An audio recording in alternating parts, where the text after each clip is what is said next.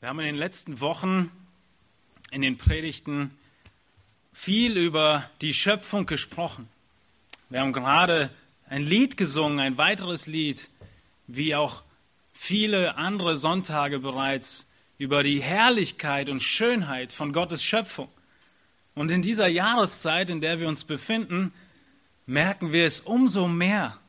Die Sonne kommt wieder raus, der Winter ist vorbei und wir loben den Herrn für das, was er gemacht hat. Wir haben uns viel 1. Mose 1 angeschaut.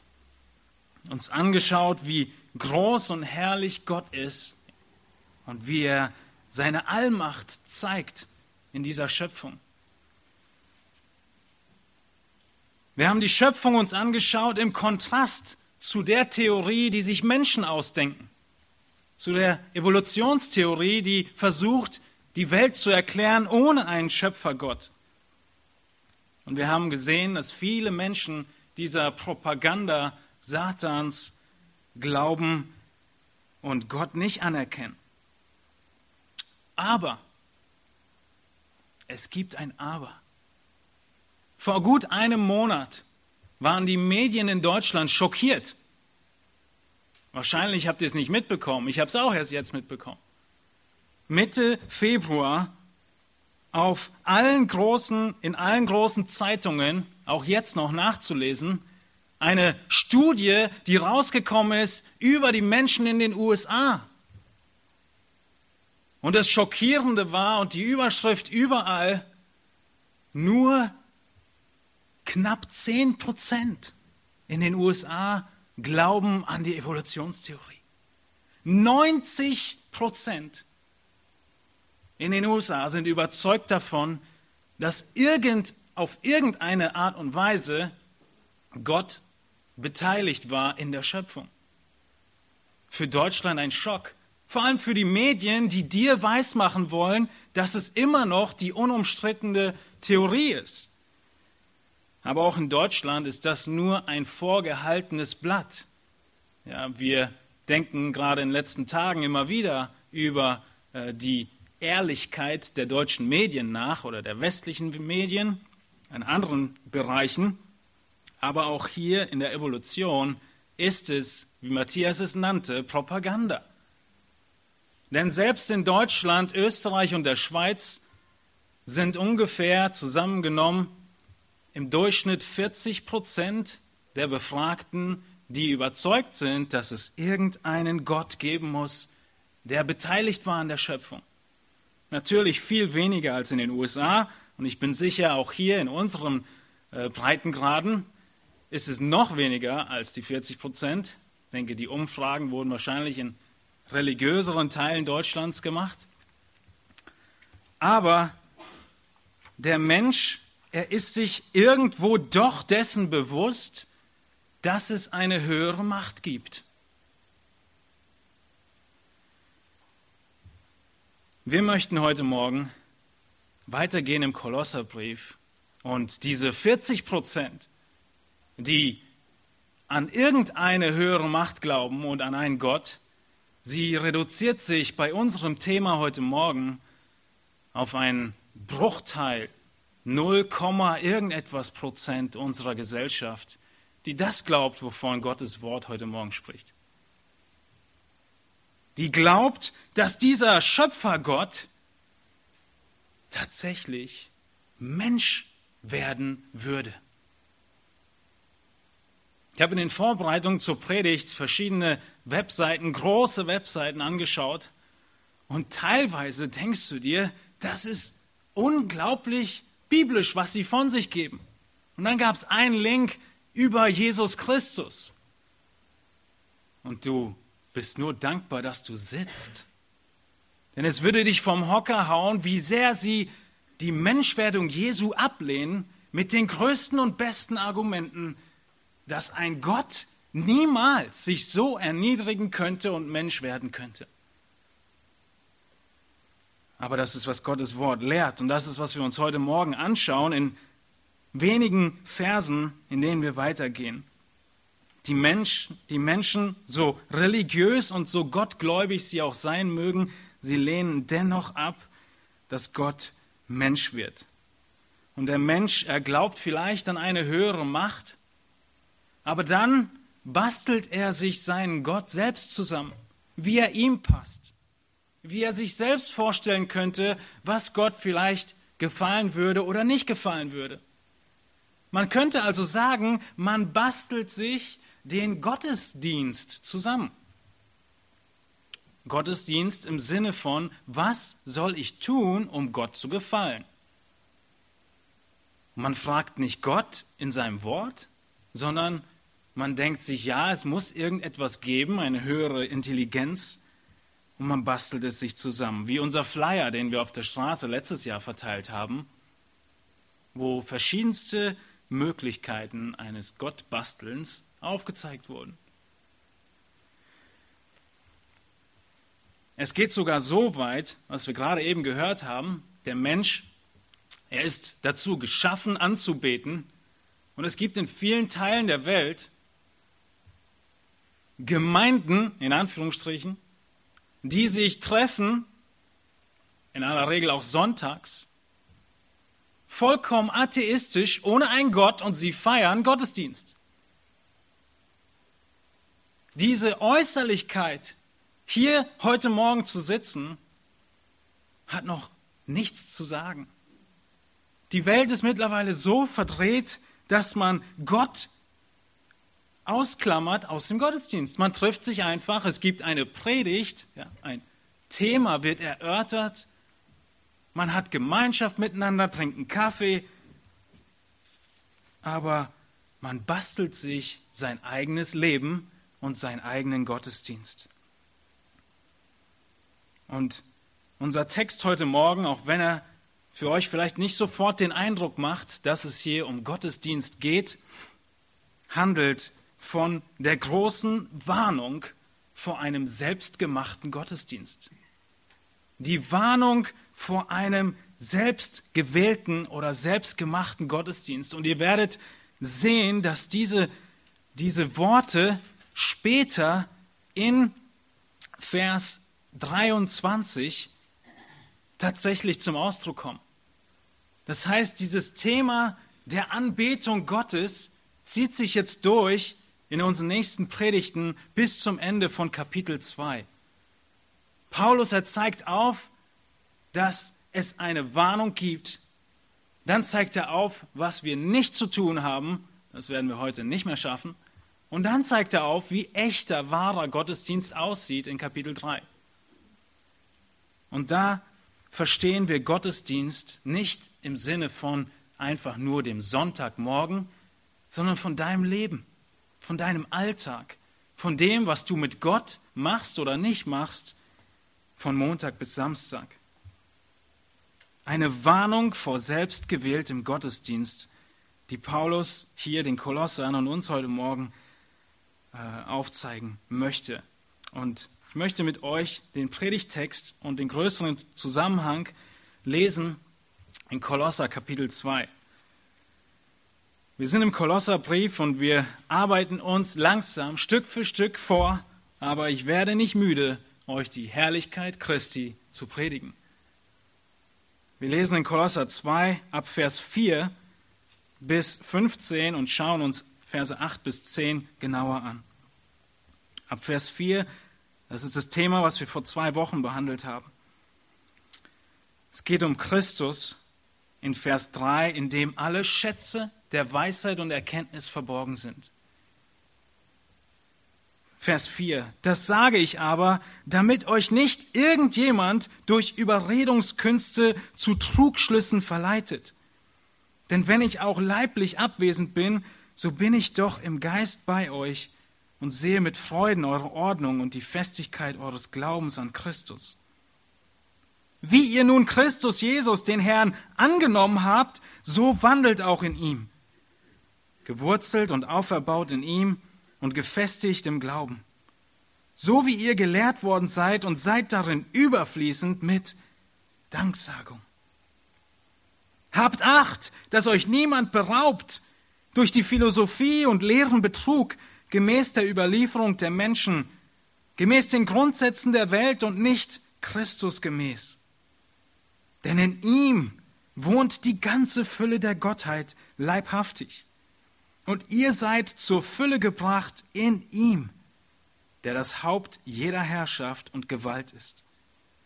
In ihm seid ihr auch beschnitten mit einer Beschneidung, die nicht von Menschenhand geschehen ist, durch das Ablegen des fleischlichen Leibes der Sünden, in der Beschneidung des Christus.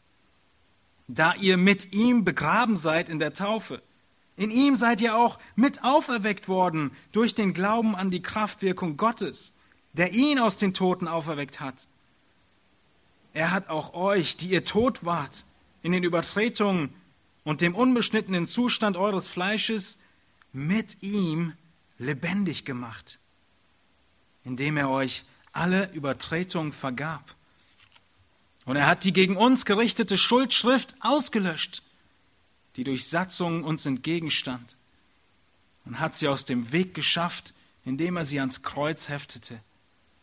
Als er so die Herrschaften und Gewalten entwaffnet hatte, stellte er sie öffentlich an den Pranger und triumphierte über sie an demselben. Im Kolosserbrief haben wir an vielen Stellen gesehen, wie groß Christus dargestellt wird von Paulus. Und wir haben in den letzten Predigten gesehen, in Ende von Kolosser 1 und Anfang von Kolosser 2, wie sehr Paulus bemüht ist, dass die Gläubigen diese Wahrheit verstehen und verinnerlichen, dass sie nichts mehr brauchen in ihrem Leben und in ihrer Gottseligkeit als Christus allein. Und in den Versen 4 bis 7, die wir gerade als erstes gelesen haben, da ruft er sie auf, da haben wir uns bewusst gemacht vor zwei Wochen, dass wir immer wieder in der Gefahr stehen, irgendwie doch noch zu denken, wir brauchen irgendetwas mehr. Wir brauchen irgendetwas mehr als das, wie wir begonnen haben. Und vor zwei Wochen war Taufgottesdienst. Wir haben gesehen, wie zwei junge Menschen beginnen ihren Weg mit Christus und die Aufforderung war, welche?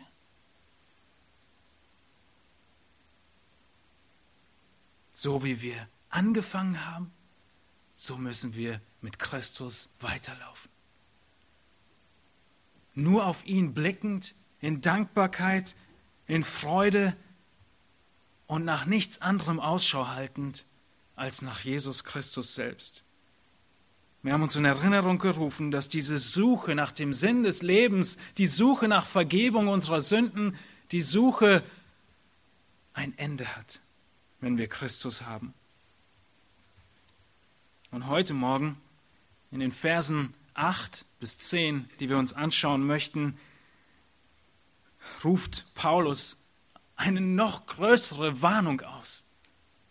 Er warnt uns heute Morgen, dass wir uns nicht berauben lassen dürfen. Es sind Leute um uns herum, es ist eine Gesellschaft um uns herum, die uns berauben möchte.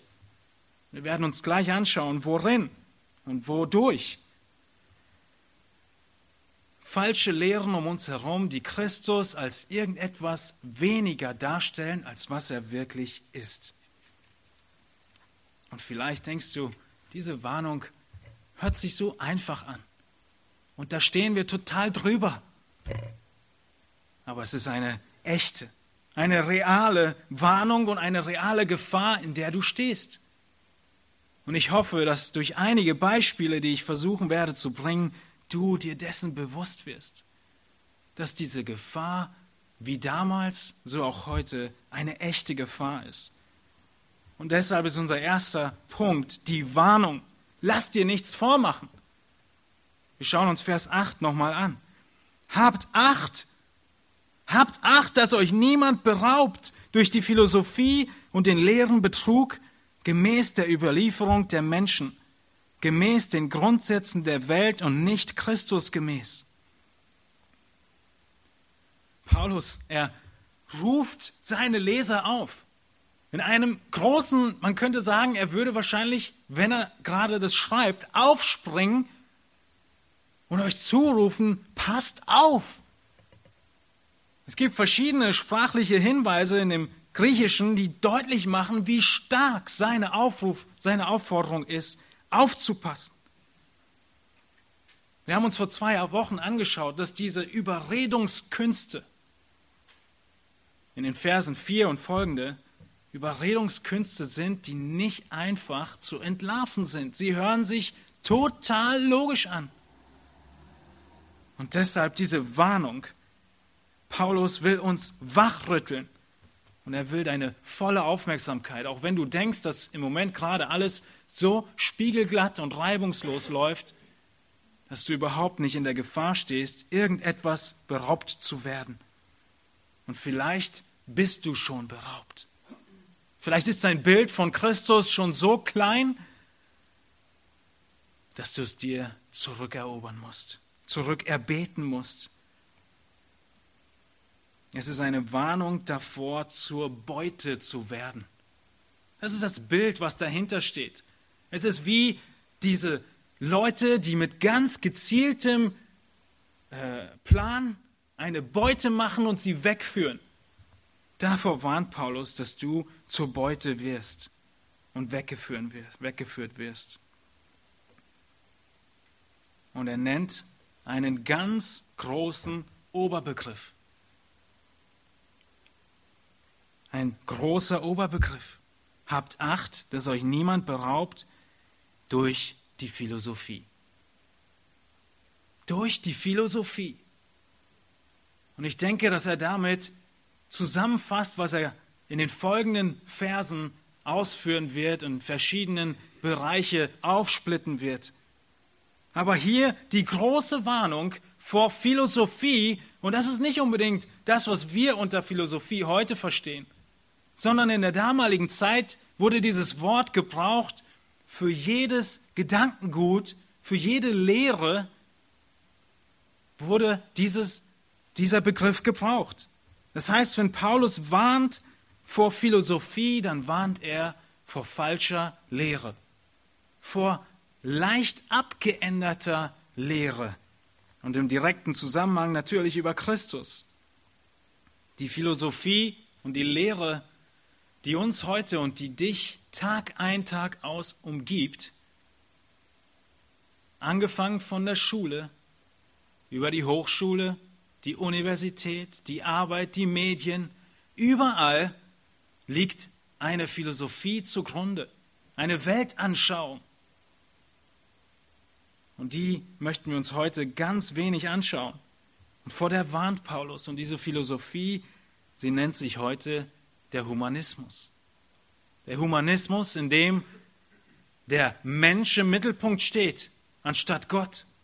Deshalb sprechen wir von einem unterschiedlichen Weltbild zwischen einem Christen und einem Nichtchristen. Der Christ, er sieht Gott im Mittelpunkt der Welt und alles dreht sich um ihn. Die Menschen um uns herum und diese falschen Lehren, sie sind daran zu erkennen, dass sich die Dinge um den Menschen drehen. Und die großen Aufforderungen der Psychologie heute sind welche? Du brauchst mehr von dir selbst, mehr Selbstwertgefühl, mehr Entfaltung deiner selbst. Ich habe gleich noch ein paar Beispiele dafür. Der große Gegensatz. Davor, ganz im Allgemeinen, warnt Paulus vor falschen Lehren. Und er greift die Gedanken von Vers 4 auf. In Vers 4 hat er gewarnt vor Überredungskünsten, die dich zu Trugschlüssen verleiten. Sie verleiten dich dazu, dass du auf einmal etwas tatsächlich glaubst, was aber gar nicht wahr ist. Und genau das macht er hier. Er zeigt auf, dass diese Philosophie was ist? Lehrer Betrug mit Doppel-E.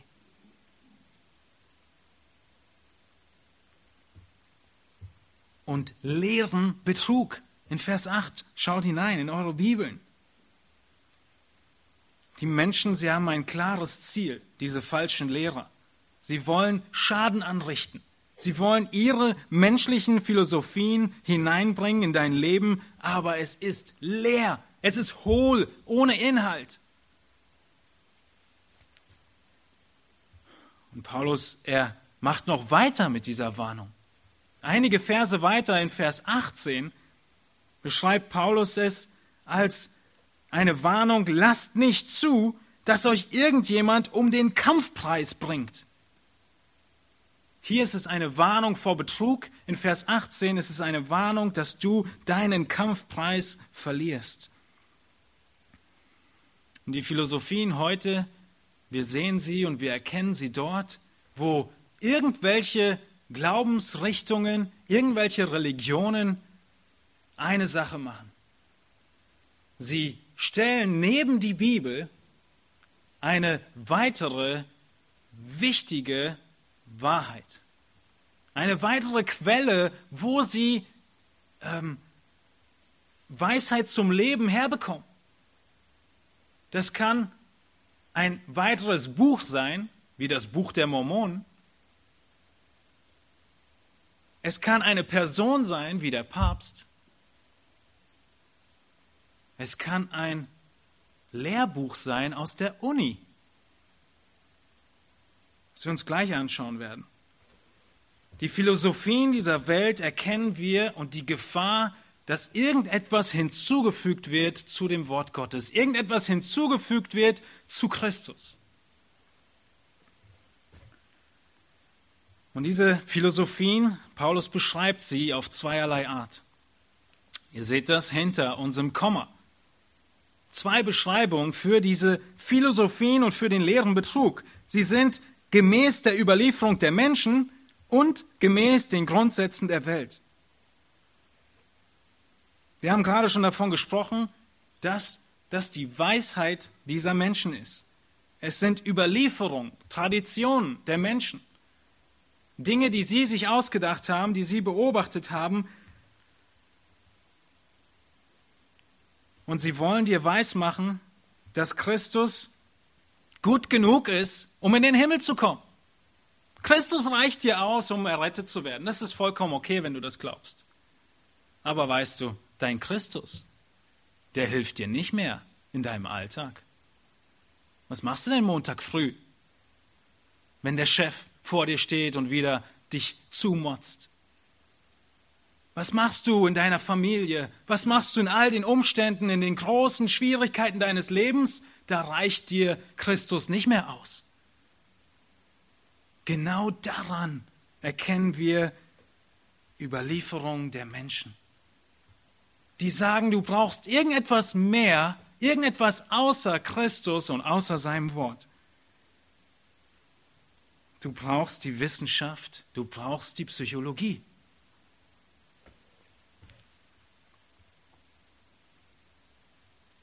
Die Bibellehrer, die diese Kompromisse eingehen, sie wollen sowohl den einen Ratgeber als auch den anderen Partner. Viele, die heute unter biblischer Seelsorge Psychologie betreiben, halten für dich die Bibel hoch und für die Menschen in der Welt die Psychologie hoch. Und sie benutzen beides und sie nennen es tatsächlich zwei gleichwertige Partner in dem Herausfinden was uns Menschen bewegt und wo wir hingehen und wie wir funktionieren. Und wenn du beginnst, diese Argumente und diese logischen Schlüsse der christlichen, in Anführungsstrichen, Psychologen zu lesen, dann wirst du ein perfektes Beispiel davon bekommen, wie Überredungskünste aussehen, die zu Trugschlüssen verleiten. Wie Psychologie wie Philosophie aussieht, die leer ist, die am Ende deinen Christus so sehr aushöhlt, dass du nicht mehr vollkommen bist, wofür Paulus arbeitet in Kolosser 1, 28, dass du nicht mehr ermutigt bist, wofür Paulus ringt in Kolosser 2, Vers 2, sondern genauso leer wie diese Philosophie. Es sind Trugschlüsse leerer Betrug. Und es sind nicht nur Überlieferungen der Menschen, sondern sie sind als zweite Beschreibung der Philosophien, sie sind gemäß den Grundsätzen dieser Welt. Nun in diesen Worten Grundsätze der Welt, wenn ihr einen kleinen Bleistift dabei habt und eine Schlachterbibel, dann könnt ihr da vielleicht eine kleine Erläuterung dazu schreiben. Ich denke, die Übersetzung der Schlachter ist hier nicht so passend für den Zusammenhang. Die Elberfelder Bibel, sie schreibt hier eine andere Übersetzung gemäß den Elementen der Welt. Also die Schlachter sagt gemäß den Grundsätzen der Welt. Die Elberfelder sagt gemäß den Elementen der Welt. Ich denke, Luther kommt dem noch näher. Er übersetzt gegründet auf die Mächte der Welt. Traditionen und gegründet auf die Mächte der Welt. Die Zürcher Übersetzung, sie geht in ähnliche Richtung und sie übersetzt den leeren Betrug, der sich auf die kosmischen Elemente beruft. Es geht hier nicht, so denke ich, um irgendwelche menschlichen Grundsätze, sondern es geht um Mächte. Es geht um Geister und Dämonen. Und ich denke, dass das die Auslegung ist, weil Paulus genau das deutlich macht, einige Verse später, dass Christus wen entwaffnet hat? Diese Mächte. In Vers 15. Als Jesus so die Herrschaften und Gewalten dieselben Begriffe, entwaffnet hatte, stellte er sie öffentlich an den Pranger und triumphierte über sie. Christus hat alle Mächte entwaffnet und über sie triumphiert. Und hier spricht es von Philosophien, die von diesen Mächten herkommen. Diese Mächte, deren Oberleutnant der Satan selbst ist. Paulus spricht von übernatürlichen Mächten, von Geistern, die in gewisser Hinsicht und über gewisse Bereiche Kontrolle in dieser Welt haben. Vielleicht ist es dir vollkommen komisch, überhaupt nur über sowas nachzudenken. Ja, wir denken gerne über Gott nach, über die positive Macht sozusagen, aber dass es dann auch ein Gegenstück gibt, ist uns in dieser westlichen Welt und in unseren breiten Graden total fremd. Aber das braucht es nicht sein. Der Satan ist real. Er hat seine Dämonen, er hat seine Geister und es gibt einen geistlichen Kampf auf anderer Ebene. Und er wird unter anderem darin geführt, dass diese Mächte Philosophien entwickeln, die dich berauben.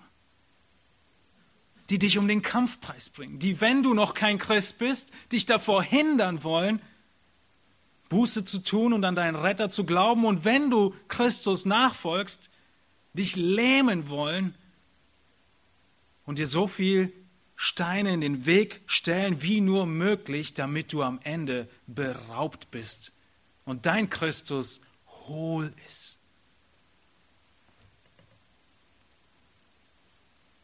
Vielleicht hat Paulus auch eine frühe Form von esoterischen Astrologie oder anderen Dingen im Kopf, weil er von kosmischen Mächten schreibt. Es ist gut möglich, dass er auch damals schon die Sterne meinte und die Position der Sterne und die Bewegung der Sterne, aufgrund derer dann Eingeweihte die Zukunft oder andere Dinge voraussagen konnten. Heute kennen wir andere Arten dieser Religion, wir kennen das Kartenlegen, das Kartenlesen auf verschiedenste Arten und Weisen, nur um einige Beispiele zu nennen. Und jede Karte bei diesem Kartenlesen, sie hat eine bestimmte Bedeutungsbandbreite. Und beim Kartenlesen stellst du dem, dieser Person, die die Karten liest, bestimmte Fragen über eine bestimmte Sache, klassischerweise über den und den jungen Mann, will er was von mir, will er nichts von mir, wie geht es mit uns weiter? Aber es war interessant zu lesen auf einer sehr großen Webseite über Kartenlesen, dass das Fazit von all diesen Karten und dieser Frage von einer Person war, Zitat, die vielen Fünfer in dieser Legung sagen, es geht um eine Sinnsuche, darum, deinen Weg zu finden, der für dich, Ausrufezeichen, richtig ist. Wie viel Erkenntnis und Weisheit brauchst du, um am Ende Karten zu legen und auf solche Schlüsse zu kommen? Als Antwort auf die Frage, ja, will er was von mir, will er nichts von mir, kommen wir irgendwann zusammen. Finde dich selbst. Lieben, das ist die Antwort auf alles. Überall. Aber es ist leider nicht immer so glasklar wie hier. Es gibt andere Bücher, Lilly hat eins gerade gestern Abend gelesen, in denen es auf andere Weise rüberkommt. Dein Kind braucht in erster Linie Selbstbewusstsein und Selbstvertrauen. Dieselbe Philosophie, dieselbe Grundlage, derselbe Raub, dem du Tor und Tür öffnest, wenn du ihm glaubst. Und es wird deutlich, wie sehr dieser leere Betrug deutlich wird, wenn wir diese Sachen uns anschauen. Noch eine letzte Erklärung zu diesen Mächten finden wir in Galater 4, Vers 3. Da beschreibt Paulus genau das. Er benutzt dieselben Worte und er sagt, ebenso in Galater 4, 3 waren auch wir als wir Unmündige waren, den Grundsätzen, dasselbe Wort, den Mächten, wie Luther es wieder übersetzt, der Welt als Knechte unterworfen. Und hier in Galater 4 wird es deutlich, was es meint. Es meint die Macht, die Satan über dich hat, wenn du sein Kind bist, wenn du ihm folgst, und nicht Christus angehörst. Dann stehst du unter diesen Mächten und diese Philosophie, die die Gemeinde äh, vor der Gemeinde steht, sie gründet sich auf menschliche Weisheit und diese Mächte. Und sie ist eine Sache nicht. Und wir kommen weiter im Ende von Vers 8. Was sind diese Philosophien nicht? Nicht Christus gemäß. Nicht Christus gemäß. Sie passen überhaupt nicht zusammen mit Christus.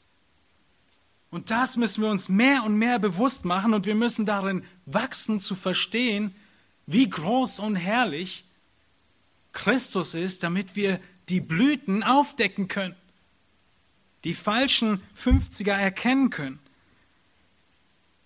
Du musst gewarnt sein vor diesen Überredungskünsten.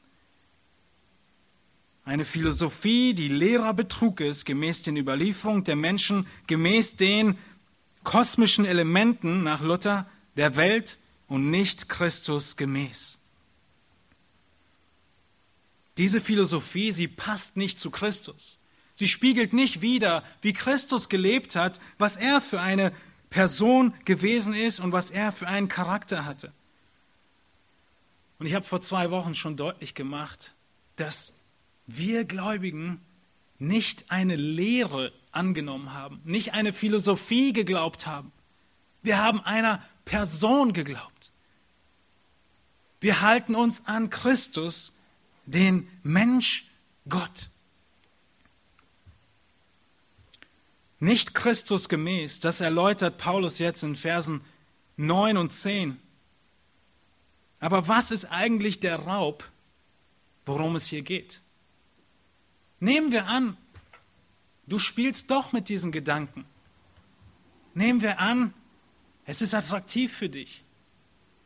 Diese Philosophien, du denkst gerne, du denkst viel und du siehst in all diesen Dingen viele logische Schlüsse, was passiert mit dir? Worum dreht sich dieser Raub? Was steht unter Gefahr? Ja, wenn wir zu Hause sein würden, würden wir überlegen, was sind die wertvollen Sachen, die geraubt werden würden? Und die möchte ich dir einmal auflisten. Paulus nennt sie in dem ganzen Zusammenhang. Wir haben nicht die Zeit, die Verse zu lesen, aber wenn ihr möchtet, schreibt euch die Referenzen dazu. Der Raub, vor dem du Acht haben musst, ist, dass du keine Heilsgewissheit mehr hast. Vers 12 in Kapitel 2. Du wirst dir deines Heils nicht mehr sicher sein. Vers 13, du wirst keine Freude haben in der Sündenvergebung. Denn diese leeren Philosophien, sie können dir keine Freude geben. Kolosser 1, 28, wofür kämpft Paulus? Dass jeder Einzelne vollkommen in Christus wird. Beraubt. Du wirst nicht vollkommen in Christus sein können. In Kolosser 2,2 spricht Paulus von der Ermutigung. Du wirst deine Ermutigung verlieren. Denn diese Weisheit der Welt scheint ermutigend zu sein, aber ist es letztendlich nicht. Du wirst die Dankbarkeit verlieren. Kapitel 2, Vers 7. Du wirst vor dem Thron Gottes sehr traurig dastehen. Kolosser 1, 23. Dein ewiger Lohn wird dir geraubt. Kolosser 2, 18. Das ist, worum es geht. Und es geht noch weiter. In 2. Petrus 1 geht Petrus so weit, dass er sagt, dass einige, die diesen Ehrlehren so stark gefolgt sind, nie wiedergeboren waren, dass sie nicht gerettet sind, dass sie so getan haben, als würden sie an Christus glauben, aber dann sind sie abgeirrt und sind diesen falschen Lehren nachgegangen und es hat sich nicht nur als ein Raub erwiesen, sondern erwiesen, dass sie gar keine Gläubigen waren. Und die Folge davon ist ein schlimmerer Zustand als zuvor, sagt Petrus. Wäre besser gewesen, sie hätten das Evangelium und die frohe Botschaft nie gehört, als es zu hören, zu verstehen und dann wieder den irrleeren Glauben zu schenken. Ihre Strafe wird groß sein in Ewigkeit. Und genau so, wie wir, wenn wir Angst haben, beraubt zu werden. Oft ist unsere Angst ja ein bisschen größer oder unsere Sorge, wenn wir irgendwo außerhalb sind. Ja, wenn wir in irgendwelchen Gassen sind und äh, irgendwo durchspazieren und es ist ein bisschen unheimlich, dann achten wir darauf, dass wir nicht beraubt werden. Oder wenn wir für zwei Wochen in den Urlaub gehen, passen wir auf, wie wir, was wir mitnehmen, was nicht. Wir sichern unser Haus ab, wir schauen, dass wir nicht beraubt werden. Genau das musst du tun im Hinblick auf diese Philosophien. Du musst fest werden in Christus, in seiner Herrlichkeit. Und das sind die Aspekte, die wir uns für den Rest der Predigt anschauen werden. Du musst sicher sein, was dein Schatz ist, was du nicht hergibst und was du ganz nah bei dir hältst. Wir stehen in der Gefahr, beraubt zu werden. Durch Überredungskünste, die sich super anhören die logisch klingen, die auf menschliche Logik gebaut sind, aber die eine Ursache haben und ein in kosmischen Mächten und nicht in Christus. Das ist die Warnung, dass du am Ende leer dastehst und betrogen bist. In Vers 9 sehen wir jetzt, nachdem wir die Warnung gesehen haben, die Fakten. Die Fakten, die Wahrheit, die hohe Autorität Christi. Und Paulus, er begründet, warum diese Philosophien nicht Christusgemäß sind. Und jetzt schnallt euch an. Paulus, er zeigt auf, wie herrlich und groß Jesus Christus ist. In einem Satz fasst er zusammen, was er im ganzen ersten Kapitel schon deutlich gemacht hat. In Vers 9. Denn in ihm wohnt die ganze Fülle der Gottheit leibhaftig.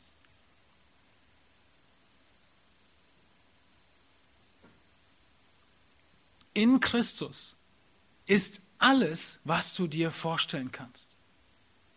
Es ist der größte Schatz, wie Paulus es in Vers 3 deutlich macht. Alle Schätze der Weisheit sind in Christus. Es gefiel der ganzen Fülle Gottes in Kapitel 1, 19 in Christus zu wohnen. Und noch weiter zurück in Kapitel 1, Vers 15 sagte Paulus, dass Christus das Ebenbild ist des unsichtbaren Gottes. In diesem einen Satz stecken vier wichtige Wahrheiten, die wir uns angucken. Zum einen geht es los und es heißt, denn in ihm wohnt die ganze Fülle der Gottheit.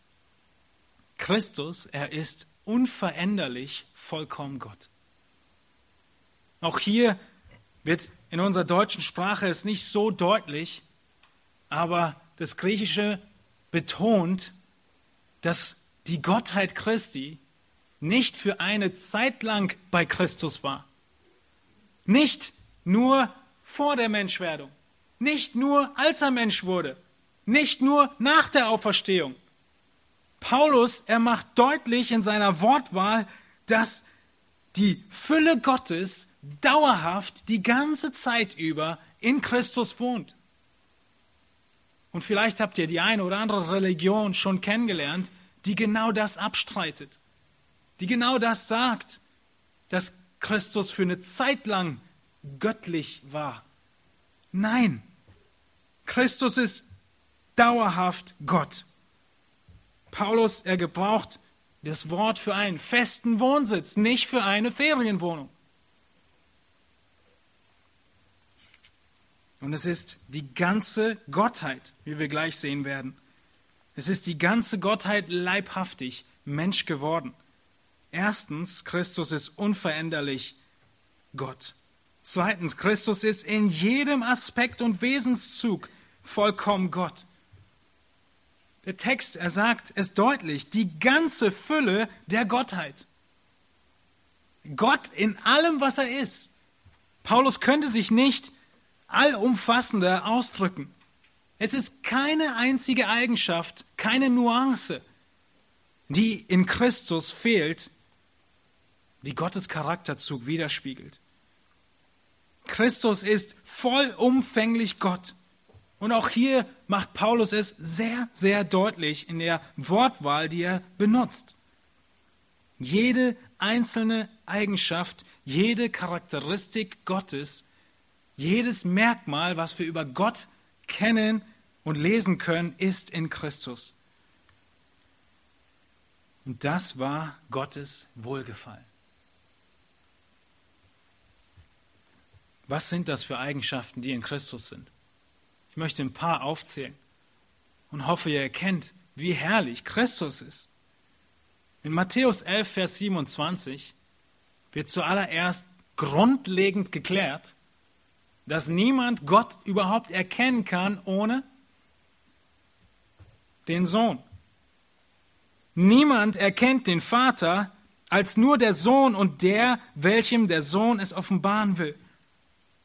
Wenn wir überhaupt nur Gott erkennen wollen, müssen wir Jesus Christus anschauen, der das Ebenbild Gottes ist, wie Kolosser es sagt. Christus, er ist wie Gott auch, ohne Ursprung und Bedingung. Das sehen wir in allen Hinsichten, wo Christus im Zusammenhang gebracht wird mit der Schöpfung, mit seiner Ewigkeit. In Johannes 1, in Kolosser 1 und in Hebräer 1. Christus, er genügt sich selbst. Er braucht niemanden anderen um sich herum, wie Gott auch, um vollkommen genügsam zu existieren. Christus, er ist ewig. In Offenbarung 1 heißt es über Christus, ich bin der Erste und der Letzte und der Lebende, und ich war tot und siehe, ich lebe von Ewigkeit zu Ewigkeit. Dasselbe in Kolosser 2,13. Christus ist unendlich, er lebt in Ewigkeit, wie Gott auch. Christus ist unveränderlich. Du kannst Christus nicht besser machen, weil er vollkommen ist. Du kannst ihn auch nicht was wegnehmen, weil er unveränderlich ist. Wie Gott ist Christus allwissend. Christus hat die Weisheit Gottes. In der Schöpfung und der Rettung wird es deutlich. Christus hat die Allmacht Gottes. Christus lässt Wasser in Wein verwandeln. Christus geht auf Wasser. Christus lässt Tote auferwecken. Christus vergibt Sünden. Und dann sagt er in Matthäus 28 im großen Missionsbefehl, mir ist gegeben alle Macht im Himmel und auf Erden. Christus hat die volle göttliche Erhabenheit. Christus ist allgegenwärtig. Christus verließ die Erde, aber wen sandte er uns? seinen Geist. Er lässt uns nicht als Weisen zurück. Christus ist treu, wie Gott treu ist. Christus ist gütig, wie Gott gütig ist. Er wartet auf jedes einzelne seiner Schafe, bis es umkehrt und Buße tut. Christus hat die Gerechtigkeit Gottes. 1. Johannes 1, Vers 9. Christus hat die Barmherzigkeit Gottes. Christus selbst ist der barmherzige Samariter. Niemand anders. Christus ist die Gnade Gottes. Johannes 1, 17, das Gesetz wurde durch Mose gegeben, die Gnade und die Wahrheit ist durch Jesus Christus geworden. Christus ist die Liebe Gottes selbst. Größere Liebe hat niemand als die, dass er sein Leben gibt. Das ist Christus. Christus hat die Heiligkeit Gottes. Christus hat die Souveränität Gottes. Eine unserer früheren Predigten, Offenbarung 5. Christus, das geschlachtete Lamm, steht neben dem Thron und zeigt seine Souveränität, indem es was tut. Die Herrschaft und das Erbe der Welt in Empfang nimmt. Offenbarung 5, Vers 6. Gottes Fülle, Gottes Charakter ist in niemandem deutlich und sichtbar geworden als nur allein in Jesus Christus. In keinster Weise in Mohammed, in keinster Weise in Buddha, in irgendeinem der Päpste, in irgendeinem der Pastoren. Christus ist Gott. Paulus er sagt in 2. Korinther 4, dass die Herrlichkeit Gottes, die Schönheit Gottes, sie ist worin zu sehen? Im Angesicht Christi. So gleich sind sie sich. Lass dir Christus nicht kleiner machen, als er ist. Christus ist dein Schatz. Halt ihn fest. Christus, er ist der neue Wohnort Gottes. Im alten Bund hat Gott entschieden, wo zu wohnen. In der Stiftshütte und im Tempel. Wo wohnt Gott? Seit Bethlehem? In seinem Sohn. Und der Sohn in uns.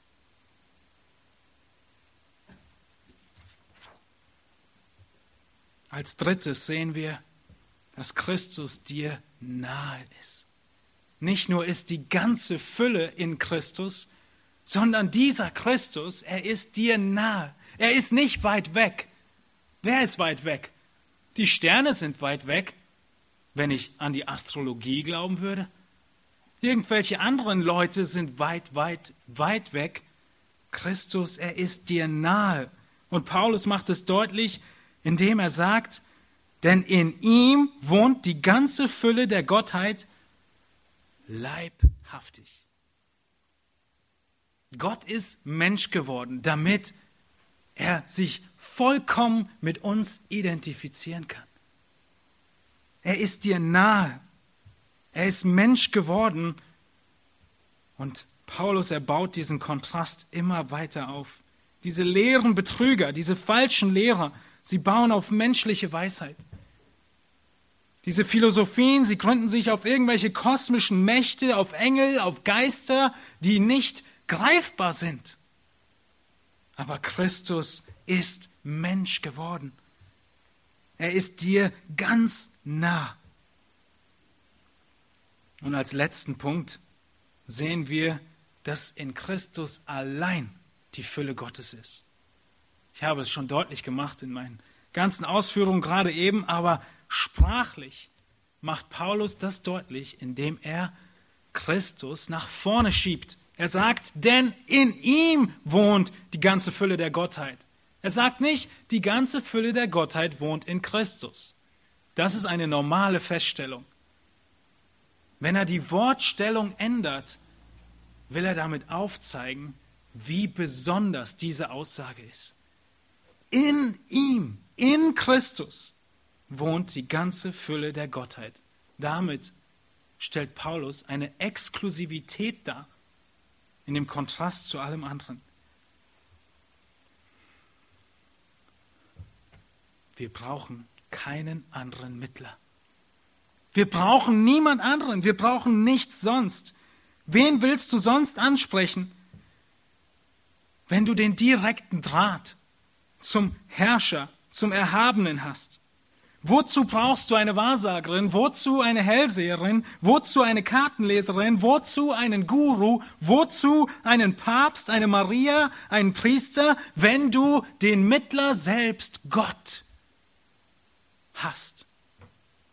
Du brauchst niemand sonst. Die ganze Fülle, sie wohnt in Christus. Das ist in Vers 9 der Fakt, den Paulus deutlich macht. Christus, er ist dauerhaft Gott, er ist vollkommen Gott und er ist ein Gott, der Gott, der dich kennt, der dir nah ist, der selbst Mensch geworden ist. Und diese Wahrheit hat sehr wichtige Folgen. Hat sehr wichtige Folgen und sehr wichtige Anwendung für dein Leben. Wir sehen zuletzt in unserem dritten Punkt die Folgen die Allgenügsamkeit Christi ist die Folge dieser Wahrheit.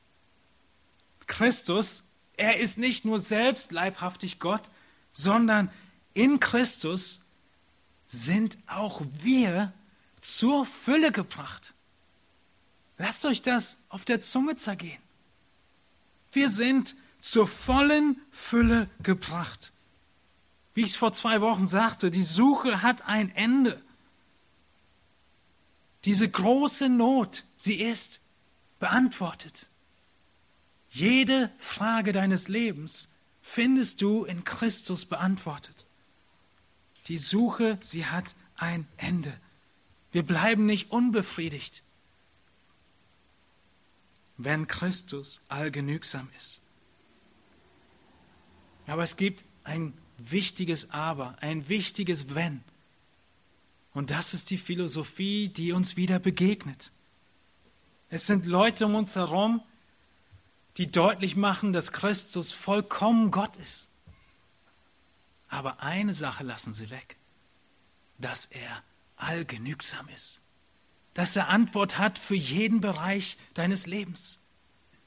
Was willst du mit einem vollkommenen Gott, wenn er nicht allgenügsam ist? Er bringt dir nichts. Sie sagen, die Bibel, Sie ist vollkommen ohne Fehler. Sie ist irrtumslos. Aber sie sagen, du brauchst noch dieses Buch dem hinzugefügt. Was nützt dir ein fehlerloses Buch, wenn es nicht allgenügsam ist? Wenn es nicht alle wichtigen Bereiche des Lebens abdeckt? Das ist die Philosophie, der wir entgegenstehen, der wir entgegentreten müssen.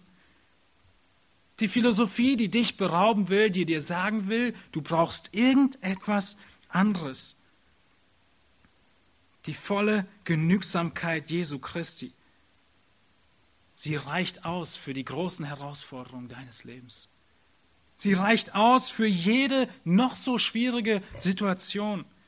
Das ist, worum Paulus kämpft, worum er ringt, um ihm deutlich zu machen, dass alle Schätze in Christus sind.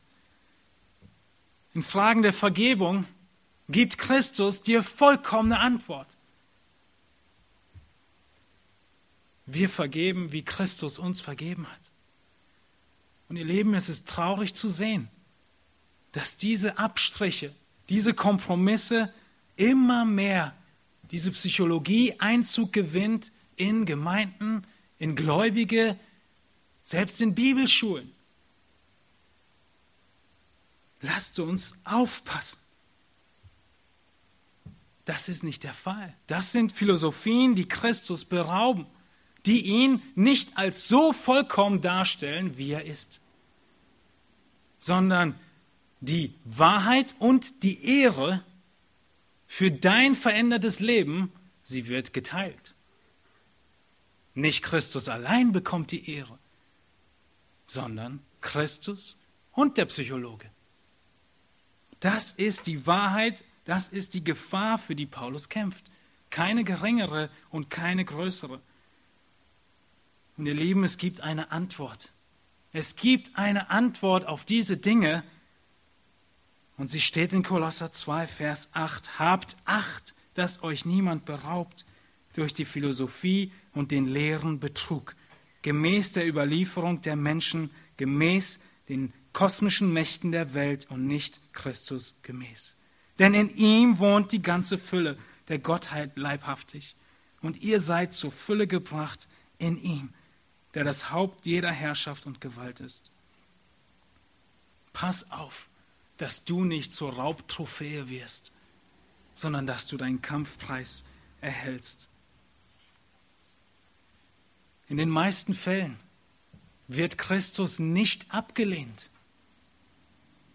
Sucht nicht nach diesen Dingen in erster Linie, wo Christus gar nicht vorkommt. Das ist offensichtlich. Sondern er wird geringer gemacht, als er ist. Seine Macht wird geringer gemacht. Seine Kraft, seine Veränderung. Oder er wird einfach nur aus dem Blickfeld weggelassen. Er wird einfach nicht so stark erwähnt in diesem Buch. Es ist dasselbe in Grün. Und es ist leerer Betrug. Ihr lieben Christus selbst hat beansprucht, vollkommen genügsam zu sein. Christus sagt in Lukas 4, Vers 18, Der Geist des Herrn ist auf mir, weil er mich gesalbt hat, den Armen frohe Botschaft zu verkündigen. Er hat mich gesandt zu heilen, die zerbrochenen Herzens sind, Gefangenen Befreiung zu verkünden und den Blinden, dass sie wieder sehend werden – Zerschlagene in Freiheit zu setzen und zu verkündigen das angenehme Ja des Herrn. Und Jesus rollte die Buchrolle zusammen und gab sie dem Diener wieder und setzte sich, und alle Augen in der Synagoge waren auf ihn gerichtet. Er aber fing an, ihnen zu sagen, heute ist diese Schrift erfüllt vor euren Ohren. Was brauchst du mehr, wenn Christus eine Botschaft für Arme hat, zerbrochene Herzen heilt, Gefangenen Befreiung bringt, Blinde sehend macht. Er beansprucht volle Autorität und Genügsamkeit. Er beansprucht sie in der Antwort zur Frau am Samariterbrunnen. Erinnert ihr euch an Johannes 4? Jesus antwortet ihr und sprach, wenn du die Gabe Gottes erkennen würdest und wer der ist, der zu dir spricht, gib mir zu trinken, so würdest du ihn bitten und er gebe dir lebendiges Wasser. Jesus ist die Quelle lebendigen Wassers. Welchen anderen Brunnen willst du noch nehmen, wenn du die lebendige Quelle hast? Und du sprichst hier von einem Land in der Wüste. In Vers 13 antwortet Jesus zu ihr und sagt, jeder, der von diesem Wasser trinkt, er meint den Brunnen, wird wieder dürsten. Wer aber von dem Wasser trinkt, das ich ihm geben werde, den wird in Ewigkeit nicht dürsten, sondern das Wasser, das ich ihm geben werde, wird in ihm zu einer Quelle von Wasser werden, das bis ins ewige Leben quillt. Jesus beansprucht volle Genügsamkeit. Einzige Quelle für jede Frage des Lebens. Und meine Frage an dich ist, gehst du zu dieser Quelle frischen Wassers? Läufst du zu Christus, wenn du Durst hast? Und ihr versteht, dass wir hier im Bilde sprechen. Wie lebst du Tag ein, Tag aus? Wer ist Christus für dich? Erinner dich an eine der schwierigsten Begebenheiten der letzten Woche. Was waren die großen Tiefpunkte deiner letzten Woche?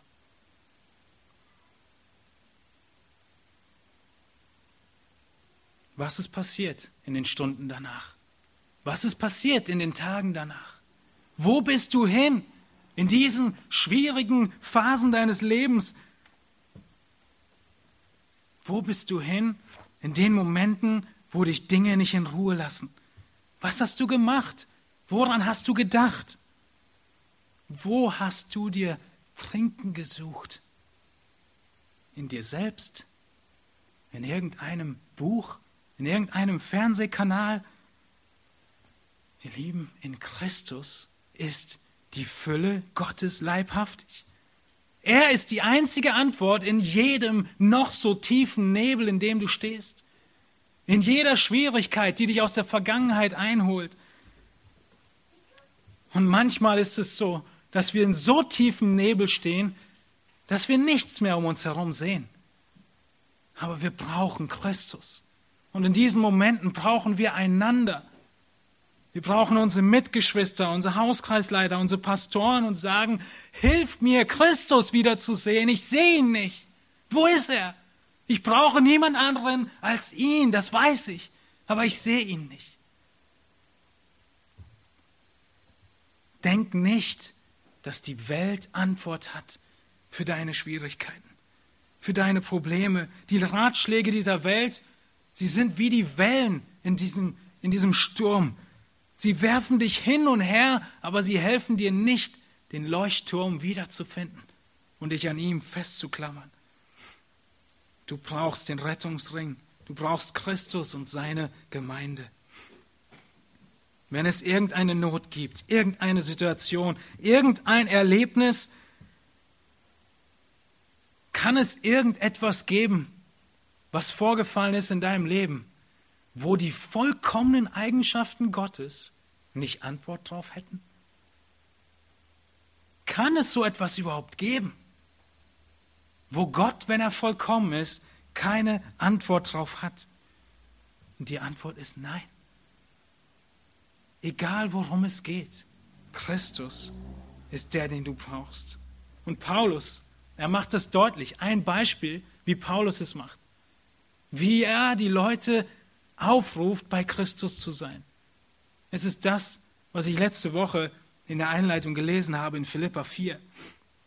Die ganz bekannten Worte in Philippa 4, Vers 4, wo Paulus schreibt, Freut euch im Herrn alle Zeit. Leicht gesagt. Abermals sage ich, freut euch.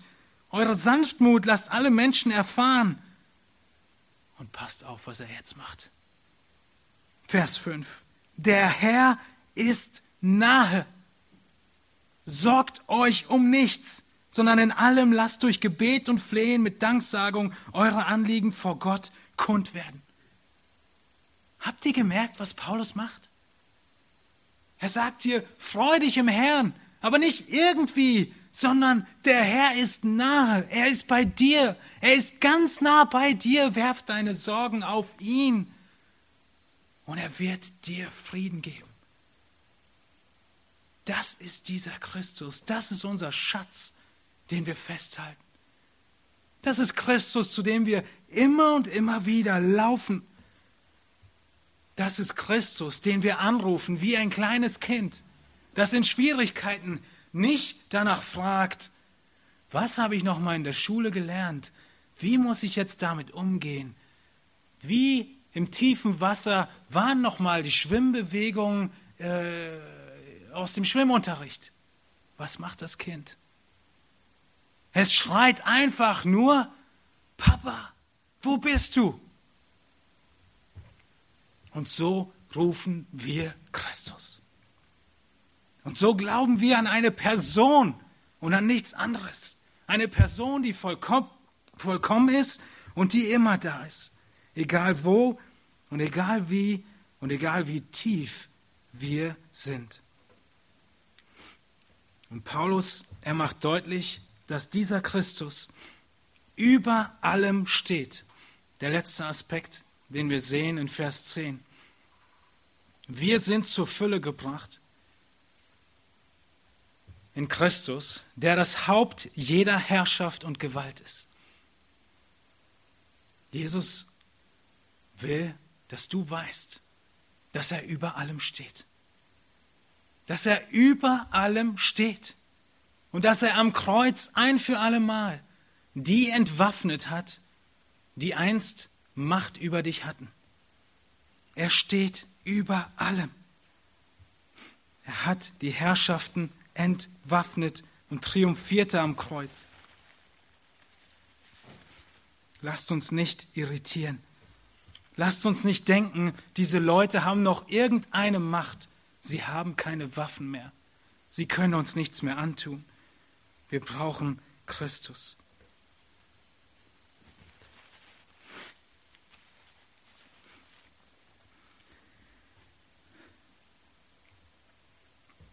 Um uns herum gibt es viele, die sagen, dass Christus nicht der einzige Weg ist zum Heil.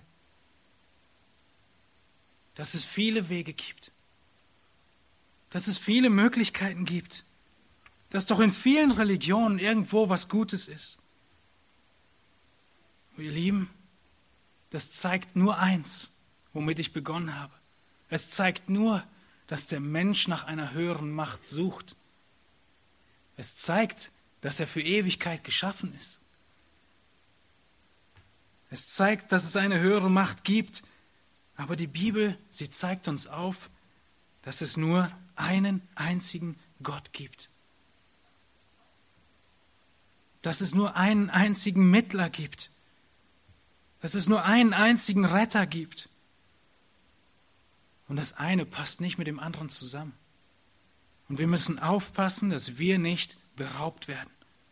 Es ist Gott nicht egal, wie wir uns ihm nahen, wie unser Gottesdienst Tag ein, Tag aus aussieht. Er ist Mensch geworden.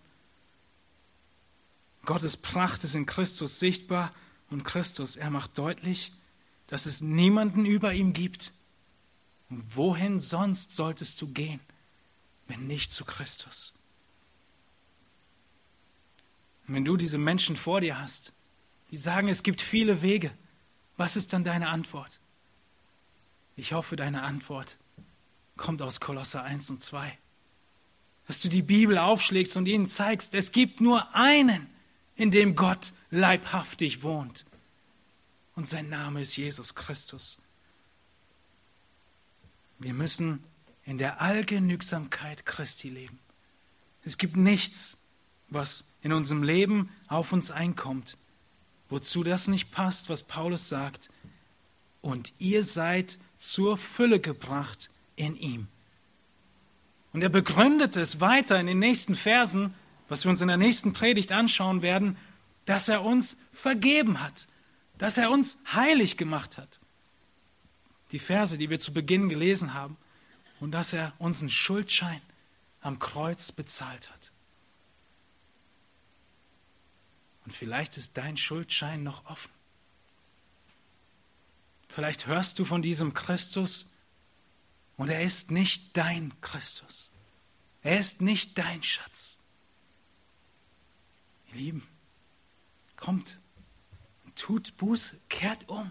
Es gibt keine Antwort in diesem Universum als diese eine. In Christus findet ihr Heilung, Vergebung, Trost, und viele Tränen werden nicht auf dieser Erde gelöscht werden. Aber in Offenbarung 7 lesen wir, dass sie in Ewigkeit von Christus selbst weggewischt werden. Lass dir nichts vormachen. Es gibt nur einen Weg und es gibt eine große Warnung. Christus wird hart angegriffen in unserer Zeit durch Philosophien, allem voran durch Psychologie, durch Vermischung zwischen Bibel und anderen Dingen. Er steht unter starkem Beschuss. Aber die Fakten sind klar. Und ich möchte enden mit 2. Petrus 1, mit den Worten, die dieselbe Aussage haben, einfach auf andere Art und Weise, wie Petrus es seinen Lesern deutlich macht. Und auch da ist kein Raum für irgendeine andere Wahrheit und irgendeine andere Macht. 2. Petrus 1, Vers 3. Da seine Christi göttliche Kraft uns alles geschenkt hat, was zum Leben und zum Wandel in Gottesfurcht dient, durch die Erkenntnis dessen, der uns berufen hat, durch seine Herrlichkeit und Tugend durch welche er uns die überaus großen und kostbaren Verheißungen gegeben hat, damit ihr durch dieselben göttlicher Natur teilhaftig werdet.